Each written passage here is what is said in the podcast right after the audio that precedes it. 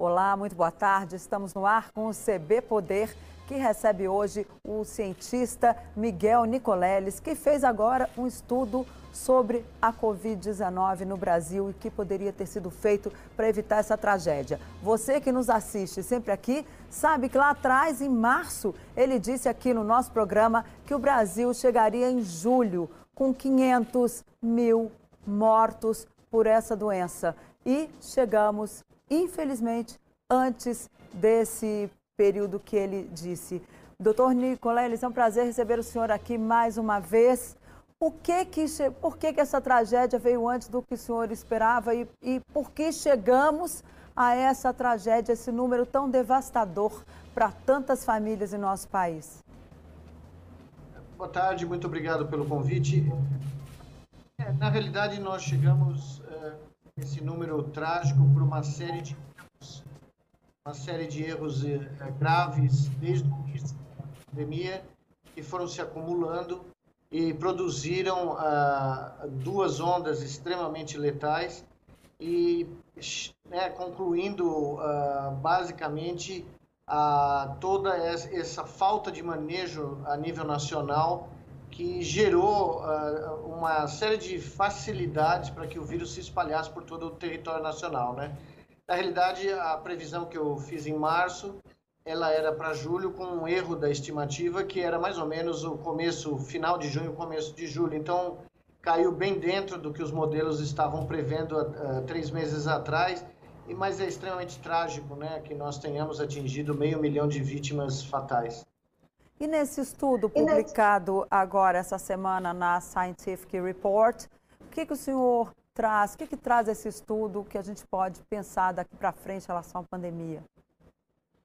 Bom, nós mapeamos os três fatores principais, identificamos os três fatores principais que explicaram o espalhamento geográfico da pandemia na, nas, nos primeiros seis meses uh, da primeira onda e identificamos quais foram as cidades que foram as grandes espalhadoras de casos. Por exemplo, São Paulo espalhou nas primeiras três semanas de março quase 85% dos casos do Brasil inteiro. Uh, com 17 capitais, nós conseguimos explicar 98% da, do espalhamento, que se deu uh, principalmente da, da, costa brasileira e de Brasília para o interior do Brasil via uh, as grandes rodovias federais que cruzam o país. Nós basicamente mapeamos quais foram as rodovias que foram as maiores espalhadoras do vírus e, e quais foram também as que geraram a maior mortalidade do vírus por todo o país. E mostramos também que a distribuição desigual de leitos de UTI ah, no Brasil, concentrada nas capitais, foi responsável por talvez o maior movimento de pacientes da história do país se nós considerarmos a primeira onda e provavelmente agora a segunda, o maior número de pessoas da história do Brasil se deslocou do, do interior dos estados para as capitais em busca de socorro médico. E com isso nós caracterizamos esse fluxo, que nós chamamos de efeito bumerangue, em todas as capitais e mostramos que todos os caminhos possíveis, rodovias, espaço aéreo, até os rios da região norte, foram conduítes de pacientes do interior de volta para as capitais em busca de socorro, socorro médico. Agora, em relação, o senhor acha que a infraestrutura que nós temos de saúde, ela foi uma das responsáveis também aí por essa tragédia que nós vivemos hoje? Se a gente tivesse uma estrutura melhor, essa tragédia poderia ter sido evitada ou teríamos que ter feito mesmo ali um lockdown sem, sem concessões alguma? É, a estrutura do, do Serviço Único de Saúde brasileiro, na realidade, salvou o Brasil de uma tragédia ainda maior. Infelizmente, ele vem sendo, o SUS vem sendo, sofrendo cortes de verbas nos últimos anos que não ajudaram de forma alguma ao combate de uma pandemia. Mas se nós tivéssemos, de acordo com o nosso estudo, feito um lockdown no começo de março do ano passado e, e criado barreiras sanitárias nas grandes rodovias brasileiras, nós provavelmente teríamos evitado a perda de dezenas de milhares de vidas. E com isso também reduzido a dimensão dessa segunda onda que eventualmente nós tivemos uh, um ano depois. Né? Então, nós basicamente deixamos de fazer o beabá do controle, do manejo, do espalhamento do vírus, e com isso nós sobrecarregamos o sistema de saúde, que sofreu dois grandes impactos, e se prepara agora, já no estado de colapso, a receber um terceiro grande impacto, uma terceira grande onda que já se avizinha aí no nosso horizonte. Agora, doutor Nicoleles, a gente saiu da primeira onda porque a gente nunca teve ali um número de mortes baixíssimo ou ali uma proliferação menor do vírus. Como é que o senhor vê? Nós estamos, a gente teve um repique da primeira ou estamos na segunda? Está todo mundo falando que pode vir uma terceira. Como é que o senhor avalia, qual o conceito, como é que o senhor define essa questão de onda no Brasil? É, é, veja, existe muita semântica, existe o termo mais acadêmico de onda, né, que requer um pico e uma, um vale profundo com uma redução bem grande de casos e mortos que nós nunca experimentamos. A gente poderia usar a palavra degrau ou repique, primeiro, segundo, terceiro degrau, primeiro, segundo, eh, terceiro repique. A palavra onda é mais fácil de entender pela flutuação dos picos e dos vales, né? Só que no Brasil os vales nunca foram profundos eles sempre se estabilizaram em, em níveis muito altos de casos e mortos. Só que agora nós voltamos para um patamar de 3 mil óbitos diários e estamos nos aproximando de 100 mil casos diários. Então a gente consegue ver já um começo dessa subida de um novo degrau no país, uh, em várias regiões ao mesmo tempo. E diante o presidente Jair Bolsonaro tem evitado, inclusive hoje ele evitou falar das 500 mil mortes ele insiste nos tratamentos aí alternativos, digamos assim. O senhor considera que o Brasil vai viver uma terceira onda difícil? Já tem ali um pedaço para a gente sair, alguma esperança da gente sair desta pandemia? É, veja, com uma liderança que nega a ciência, que nega as medidas mais elementares como uso de máscara, isolamento social, lockdowns, e que não tem empatia humana para uh, se manifestar no momento que o Brasil atinge o maior número de perdas de vidas humanas numa única, num único evento na sua história, é muito difícil uh, que esse governo faça qualquer coisa adequada daqui para frente. A vacinação avança uh, lentamente, nós precisamos aumentar o ritmo tanto da primeira como da segunda dose, e nós teríamos que combinar tudo isso com medidas não farmacológicas de aumento do isolamento social, redução de fluxos das pessoas, uso de máscara porque sem isso acoplado à vacinação, como o Chile mostrou muito bem, a gente não consegue sair desse, dessa situação de eh, patamares altos de casos e de eh, óbitos com uma transmissão elevada em todo o território nacional. Então, na realidade, é uma situação muito difícil. O Brasil foi colocado no meio dessa, desse furacão ah, pela inépcia, incompetência e falta de reconhecimento do governo federal, em particular do presidente da República, de, de, coisas absolutamente banais que deveriam ter sido implementadas, como fechar o espaço aéreo no início da pandemia. O nosso estudo mostra muito claramente uh, por onde o vírus entrou pelos aeroportos internacionais brasileiros e como essa entrada uh, permitiu o espalhamento do vírus pelas rodovias brasileiras que nunca foram alvo de uh, barreiras sanitárias adequadas. Né? Agora, o senhor acha que nós estamos, a gente tem também uma CPI, né, que está aí, quem nos acompanha aqui sabe que há uma CPI em andamento no Senado Federal, onde busca-se responsabilidades por essa situação que o Brasil vive hoje. O senhor tem acompanhado a CPI? O senhor já foi chamado? O senhor vai à CPI? Não, não, eu não fui chamado, eu não tenho acompanhado, porque o meu trabalho científico me absorve uh, mais horas do que o dia me oferece. Então, eu só vejo algum, né, algumas manchetes, alguns artigos na imprensa. Eu espero que agora, com a ida do Dr. Pedro Alau, que é um dos maiores epidemiologistas do Brasil, uh, que uh, todos os dados científicos podam, possam ser oferecidos à CPI, porque, evidentemente, as evidências do, da falta de manejo, da incompetência em perícia ou omissão parecem ser muito claras. Né? Então, eu gostaria de ver que essa CPI fizesse seu trabalho rapidamente e pudesse oferecer todo, todas as provas necessárias para mostrar a clara imputação do governo federal e do presidente na, na tragédia brasileira que ocorreu e continua ocorrendo. Né?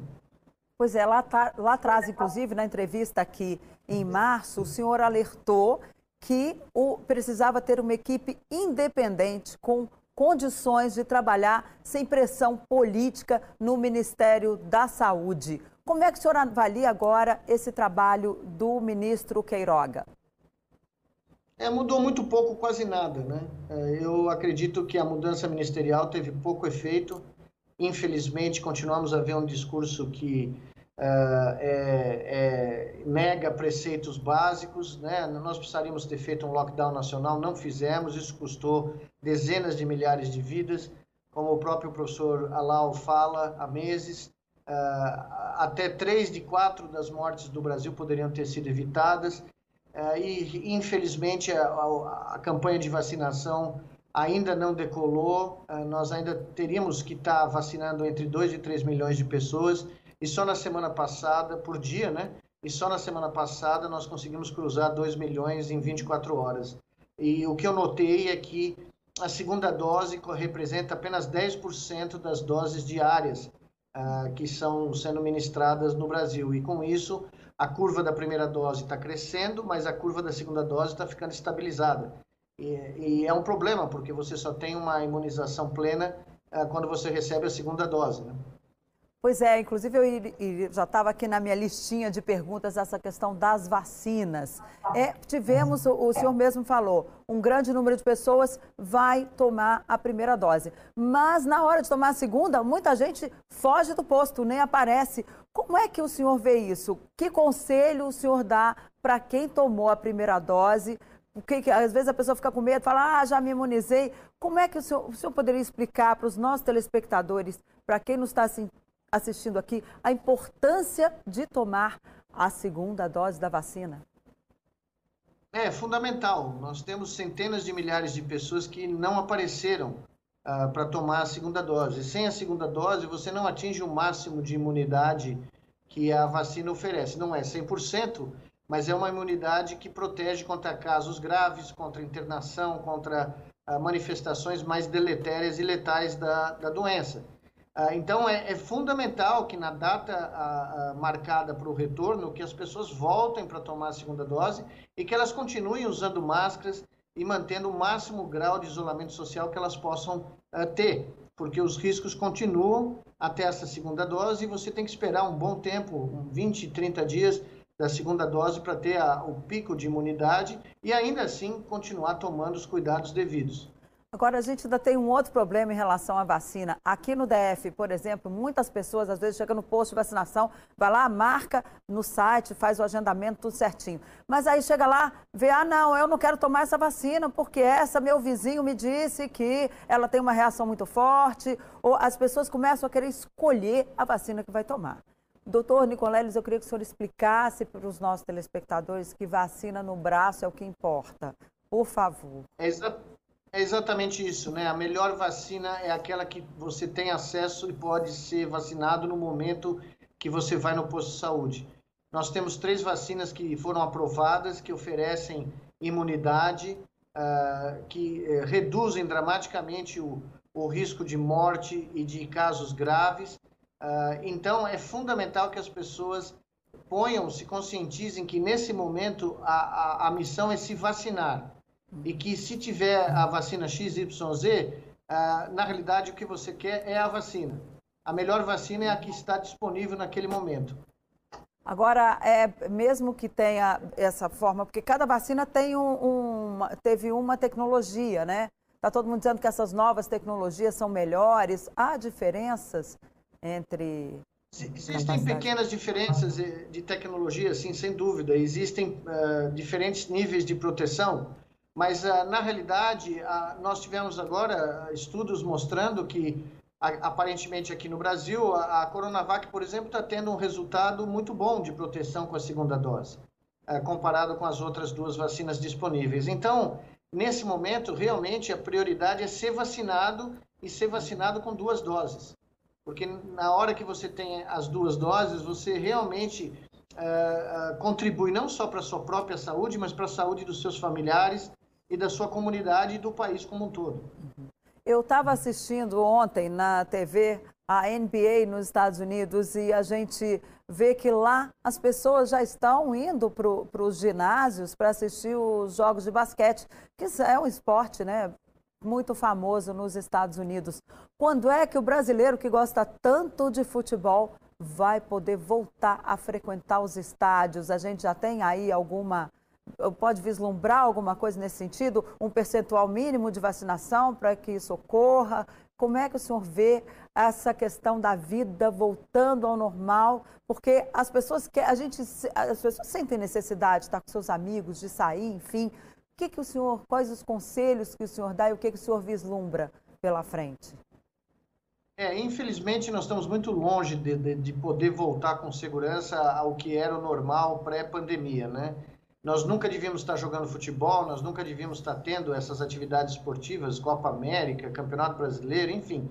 Uh, mesmo a NBA americana, uh, o New York Times fez um levantamento com 700 epidemiologistas sobre essa decisão de começar a relaxar o uso de máscaras, trazer torcidas para estádios, e a vasta maioria uh, não foi a favor. Ela ficou, esses epidemiologistas ficaram extremamente preocupados, uma vez que os Estados Unidos atingiu um patamar de vacinação que é bem maior que o Brasil, 55% da população com a primeira dose, 45% da segunda, mas ele atingiu um teto, porque existe uma fração da população muito grande no país, 30% a 40%, que não querem se vacinar. E com a variante Delta indiana circulando já pelos Estados Unidos e tendo chegado a vários estados do país, existe um risco dessa, como ela é mais transmissível, de que ela possa ocasionar um novo surto no país. Então, mesmo lá nos Estados Unidos, esse relaxamento não é o adequado, na minha opinião, e na opinião de grandes epidemiologistas americanos, ele foi prematuro. Né? É um estilo de vida americano de tentar acelerar certos processos para mostrar que eles são né, superiores ao mundo, e infelizmente eles podem estar é, correndo um risco que, por exemplo, os britânicos é, reconheceram ser muito grande. Por isso que o, Reino Unido adiou a abertura uh, ou finalização da sua, uh, uh, do seu terceiro lockdown, porque viu que os casos estão crescendo de novo e são 99% derivados da variante indiana. Agora, o senhor acha então que o senhor vislumbra quando que podemos chegar aí a uma abertura? Eu não consigo ver num futuro próximo. Eu acho que o ano de 2021 ainda está comprometido. Uh, haja visto que nós estamos só com um pouco mais de 11% da população com uma segunda dose e, e, nós temos uma taxa de transmissão alta, um colapso hospitalar ainda uh, vigente em boa parte do país e estamos tendo um crescimento de casos, claro. Né? Uh, nós vamos atingir aí provavelmente 100 mil casos dia a qualquer momento. Nossa, agora em relação, o senhor falou muito em efeito bumerangue essa coisa da pessoa está na capital, o vírus sai, vai para o interior, porque alguém, as pessoas levam os vírus né, da capital para o interior e as pessoas do interior vão procurar tratamento de saúde nas capitais, onde elas se consideram melhor atendidas. Como é que teremos isso daqui para frente? O que, que deve ser feito para evitar esse efeito bumerangue que o senhor fala e que o senhor também definisse mais esse conceito? É, esse efeito foi, nesse trabalho que nós publicamos hoje na Inglaterra, ele foi caracterizado em todo o Brasil. Uh, ele mostrou que a, a, o vírus partiu da, chegou na costa, nos aeroportos internacionais das grandes capitais, aí ele migrou para o interior. E aí, uh, ao chegar no interior, ele gerou casos graves, em grandes números. E essas pessoas não tinham para onde ir, porque a infraestrutura hospitalar, leitos de UTI no interior brasileiro é muito pequena, quase nula. Então, você, esses pacientes tiveram que retornar para as capitais. E foi aí que se caracterizou o chamado efeito bumerangue. Primeiro, a ida da capital para o interior e depois o retorno do interior para a capital. E, como eu disse, uh, se a gente somar a primeira e a segunda onda, nós provavelmente tivemos o maior movimento de pacientes graves uh, do interior para a capital da história do Brasil. É um movimento populacional gigantesco e nós vimos que, infelizmente, a maioria dessas pessoas faleceu nas capitais. Né? E, e com isso, é, a, a, houve um, um, uma sobrecarga tremenda dos leitos de UTI eh, existentes nas capitais. O Brasil foi criando leitos, mas ele agora chegou no limite. Então, eh, nós estamos tendo agora, por exemplo, aqui em São Paulo, um movimento de crescimento mais rápido de casos no interior novamente, e esses casos graves vão ter que migrar uh, para a capital do estado. Ó, inclusive, e nós estamos taxas... aqui, doutor Nicolés, só um ah, minutinho, nós estamos aqui com o seu gráfico do, do, do seu estudo. né? Poderia voltar, por favor, mostra, André? Aí. Isso. Esses arcos coloridos que vocês ah. estão vendo são todos os movimentos do interior em direção às capitais. Então a gente vê São Paulo recebendo o maior número de pacientes, foram 464 cidades do Brasil que mandaram pacientes para São Paulo, de vários estados, todas as regiões do Brasil. Salvador, Brasília, até Manaus lá em cima, a gente vê vários arcos que foram, na realidade, populações que vieram pelos rios, primariamente, de volta a tratamento uh, médico adequado. Em Belém do Pará, a gente vê, né, Cuiabá, Campo é. Grande, enfim. Todas as capitais tiveram bumerangues. Recife, em amarelo, bem grande ali, uhum. né? O movimento que veio do lado oeste. Oi, tivemos uma... Ah, vou... Pronto, voltou. Pois não. Voltou, pode continuar falando. Ah, ah. Sim, houve então uma movimentação de, de uhum. um número enorme de pacientes eh, do interior para as capitais, levando na primeira e mais dramaticamente na segunda, a, a, um, a um, colapso literal uh, do, do, número de leitos né, de UTI e de enfermaria por todo o Brasil. Uhum. Okay. No atual cenário que nós temos no Brasil, o que, que o senhor prevê com o futuro da pandemia no Brasil? É, infelizmente, é, as previsões são bem difíceis nesse momento, porque são muitas variáveis. Nós temos várias pelo menos três grandes variantes eh, do vírus aqui no Brasil, circulando com taxas de transmissão diferentes. Então, isso dificulta bastante as estimativas, fazer as estimativas. Nós temos uma campanha de vacinação né, andando, mas nós temos um colapso hospitalar que é remanescente do que aconteceu em abril e, mar, e eh, março e abril, que foram os dois meses mais letais Uh, provavelmente da história do Brasil. Nós tivemos 185, 186 mil óbitos em cada um desses meses. A média Nossa. brasileira antes da pandemia era de 100 mil mortes por mês. Então, em cada um desses me meses, nós tivemos 85% de aumento da taxa de mortalidade ou do número de óbitos uh, do país por todas as causas, né? E a minha análise desses números tem mostrado que até final de julho, eh, se nós somarmos todas as causas de mortalidade, incluindo o Covid, nós podemos chegar em julho, no final de julho, a um milhão de mortos no país. Sendo que a taxa, o número de óbitos normal antes da pandemia era de 1 milhão e 200 mil óbitos por ano, em 12 meses. Ou seja, vai dobrar. 80... Isso, nós podemos chegar pelo menos em julho a 83% já desse número e terminar o ano com 1 milhão e meio, 1 milhão e 700 mil mortos, o que seria um aumento dramático né, do, do número de mortos no país. Então, a situação ainda é muito grave, muito difícil e é difícil ver a luz no final do túnel ainda nesse momento. Agora, o que, que o senhor aconselha aos gestores que estão aí, vão ter que lidar com essa situação tão difícil que o país vive. O que, que o senhor recomenda aos gestores aí, não só dos, da Secretaria de Saúde, como também os gestores aí do Ministério da Saúde, enfim, dos hospitais, dos postos? É, as mesmas recomendações que nós discutimos na entrevista em março continuam valendo.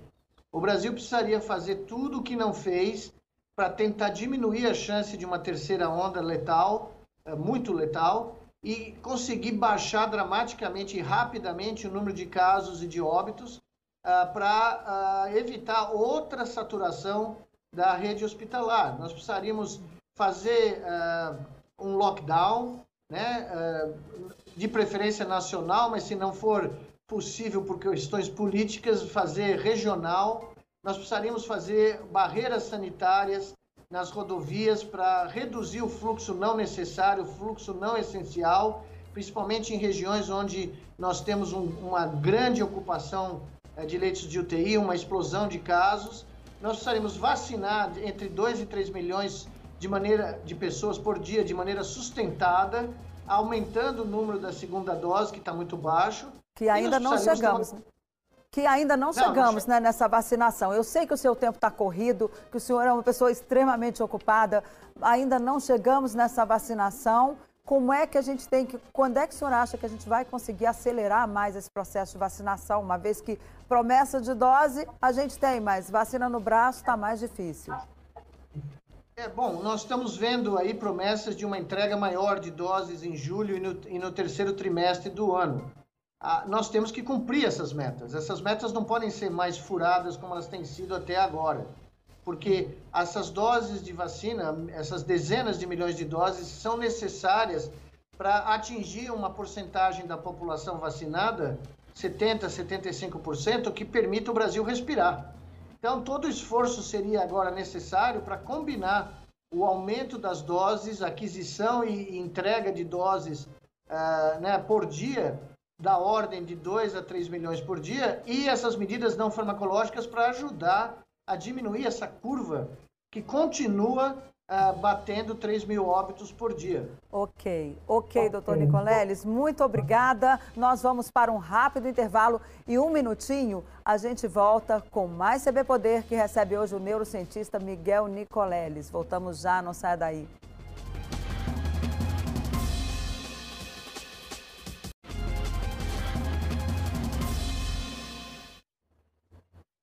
Olá, voltamos com o CB Poder para o encerramento aqui com vocês. Infelizmente, o neurocientista Miguel Nicoleles teve que dar uma saída, ele tinha um compromisso urgente, não pode encerrar o programa aqui com a gente. Mas a você que ficou nos assistindo, o que ele disse aqui durante todo esse programa é que, ó, 2021 não é para ficar por aí em aglomerações, seja de que natureza for. Ele disse que é preciso que as pessoas tenham muito cuidado, porque a pandemia ainda está grave, vem aí uma terceira onda. Acabamos de divulgar, um, ele acabou de divulgar um, um estudo na Inglaterra em que mostra que a situação do Brasil é difícil, continua difícil e não sairemos da pandemia ainda, segundo ele, em 2021. O nosso processo de vacinação ainda está lento, as pessoas que estão aí na faixa de 50 anos, por exemplo, vão tomar a segunda dose, ali na faixa de 49, 50, lá em setembro. Enfim, ainda tem muito tempo aí para a gente tentar resolver essa situação. A CPI continua. Essa semana vai ouvir o ex-ministro Osmar Terra, ex-ministro da Saúde, e também Felipe Martins, que é assessor internacional da Presidência da República. Martins deve falar ali na CPI sobre a viagem a Israel, onde ele foi com aquela equipe tentar lá saber como é que funcionava o tal spray nasal de combate à Covid. Já o ex-ministro Osmar Terra, que foi ministro da Cidadania, ele deve falar sobre os tratamentos e também ele lá atrás, inclusive aqui no CB Poder, ele disse várias vezes que o número de mortos no Brasil seria idêntico ao da H1N1 e que não chegaríamos ali a 900 mortes no país. Enfim, a situação ainda é difícil, o governo errou muito, tomara que agora consiga acertar aí, acelerando essa vacinação, que é a nossa única saída. E se você tomou a primeira dose, por favor, não esqueça de tomar a segunda. O CB Poder fica por aqui. Eu espero você na próxima semana e quando tiver aqui a oportunidade de fazer esse programa, eu venho aqui para a gente conversar um pouco mais. Até a próxima. Tchau e lembre-se, cuide-se. Máscara e cuidar bem, lavar as mãos, passar álcool gel. Não podemos esquecer dessas, dessas recomendações que são essenciais para que você possa manter a sua, a nossa, a saúde da sua família. Até a próxima. Tchau.